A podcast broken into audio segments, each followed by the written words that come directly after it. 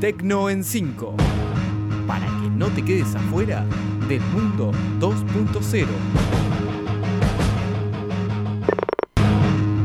Bienvenidos al Tecno en 5 del 27 de noviembre. Hoy vamos a hablar de los hashtags que llegan a Google Maps, de científicos chinos que crean bebés genéticamente modificados, de LinkedIn que es acusado de usar 18 millones de mails de forma ilegal, del ejército francés que creó una patineta voladora militar y de YouTube que va a mostrar dos publicidades seguidas.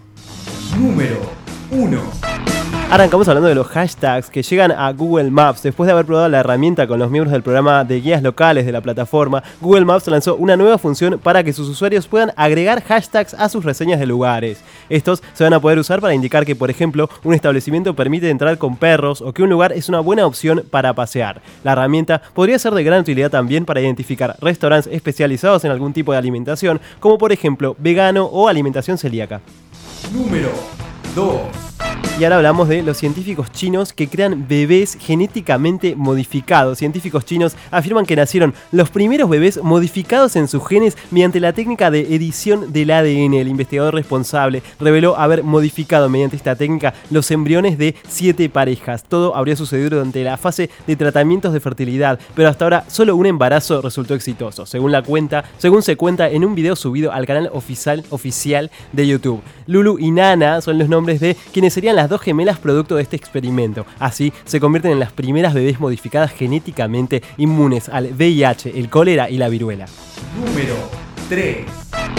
Y ahora hablamos de LinkedIn, que es acusado de usar 18 millones de mails de forma ilegal. LinkedIn violó la ley de protección de datos al utilizar 18 millones de direcciones de correo electrónico para comprar anuncios en Facebook de forma ilegal. Esto surge del informe presentado por el Comisionado de Protección de Datos de Irlanda, que monitoreó la actividad de la red social durante la primera mitad de 2018. El uso no legítimo de estas direcciones de mail se llevaba a cabo en dos fases. En primer lugar, LinkedIn en los Estados Unidos estaba utilizando los mails de 18 millones de personas que no eran miembros de la red para mostrar publicidad de LinkedIn en Facebook. Además, en una segunda investigación se descubrió que la filial de LinkedIn en Irlanda delegó la gestión de los datos de los miembros de la red social en Europa a LinkedIn Corporation para que fuesen ellos los encargados de sugerir amistades y redes de trabajo con sus algoritmos, lo que no es correcto, ya que debería estar supervisado por la filial irlandesa de la compañía. Número 4.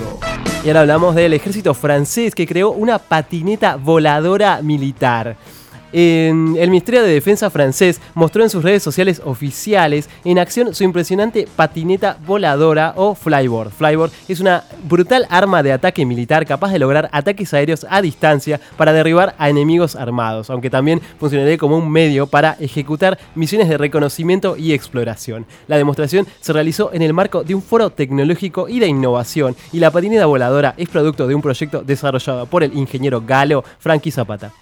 Número 5. Y vamos con la última porque YouTube va a mostrar dos publicidades seguidas. El portal de videos de Google va a dar la posibilidad de ver dos anuncios seguidos para después tener menos interrupciones publicitarias durante el contenido del video. La novedad consiste en mostrar dos anuncios que se emiten uno tras otro, después de los cuales es menos probable que los anuncios puedan interrumpir a los usuarios. La intención es fomentar, según la compañía, un menor abandono de contenido y una mayor tasa de visualización de anuncios. Los anuncios van a poder saltearse si los usuarios así lo eligen, pero los que vean dos anuncios seguidos tendrán un 40% menos de posibilidades de ser interrumpidos por publicidad en la mitad de la visualización de sus contenidos.